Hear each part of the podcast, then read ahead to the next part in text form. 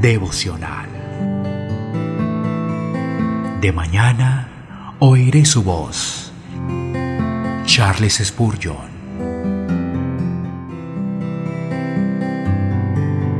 Oseas, capítulo 3, versículo 1. Me dijo otra vez Jehová, ve, ama a una mujer amada de su compañero, aunque adúltera, como el amor de Jehová para con los hijos de Israel, los cuales miran a dioses ajenos y aman tortas de pasas.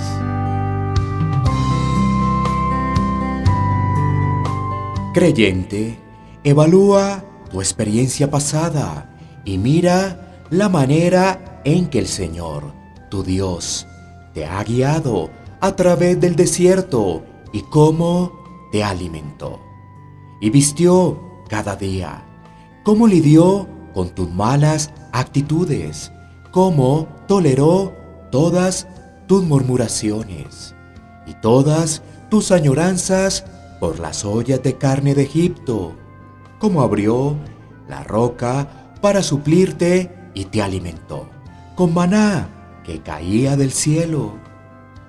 Piensa cómo su gracia ha sido suficiente para ti en todos tus problemas, cómo su sangre se aplicó para el perdón de todos tus pecados y cómo su vara y su callado te han consolado.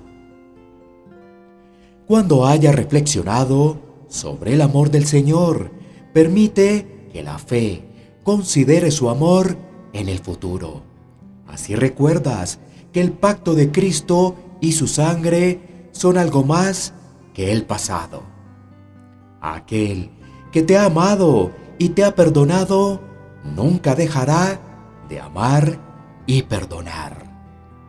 Él es el alfa y será también la omega. Él es el primero y será el último. Por lo tanto, piensa que cuando pases por el valle de sombra de muerte, no tendrás que temer, porque Él está contigo. Cuando te detengas en las frías aguas del Jordán, no tendrás que temer, pues la muerte no puede separarte de su amor y cuando entres a los misterios de la eternidad, no tendrás que temblar. Pues estoy convencido de que ni la muerte ni la vida, ni los ángeles ni los demonios, ni lo presente ni lo porvenir, ni los poderes, ni lo alto ni lo profundo, ni cosa alguna en toda la creación podrá apartarnos del amor que Dios nos ha manifestado en Cristo Jesús, nuestro Señor. Romanos 8:38, 39. Ahora, alma, ¿ha sido renovado tu amor? ¿No hace esto que ames a Jesús? ¿No inflama tu corazón volar a través de las planicies ilimitadas del amor de Dios?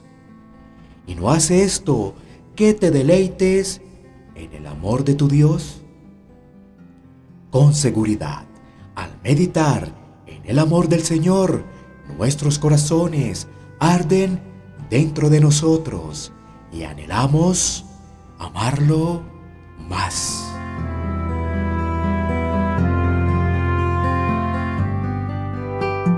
De mañana oiré su voz